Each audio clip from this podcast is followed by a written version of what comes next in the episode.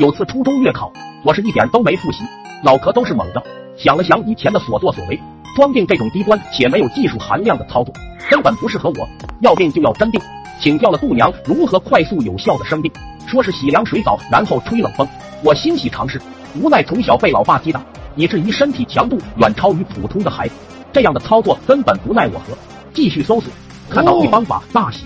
有人说吃洗衣粉就能发烧，真不错。我拿了个勺子就干了几勺洗衣粉，非常的难吃，又咸又苦。但是想想能逃了考试，我就忍了。吃完我就安心的睡觉了。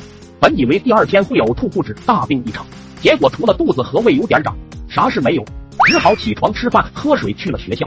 到了学校之后就开始打嗝，一打嗝就会吐泡泡，一打嗝就会吐泡泡。想着马上就要考试了，这样也不行啊，我就弄了一包牛奶喝，想着能中和一下。牛奶下肚以后，考试就开始了。结果还是止不住的胀气打嗝，一打嗝就吐泡泡。由于牛奶的关系，还是白色的奶泡。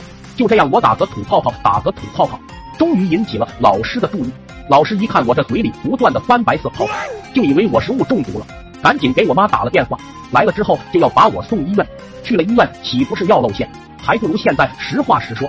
我就坦白了，老妈还是不放心，就带我去了医院。医生说没啥事。果然啊，如果没啥事，我肯定就要出啥事了。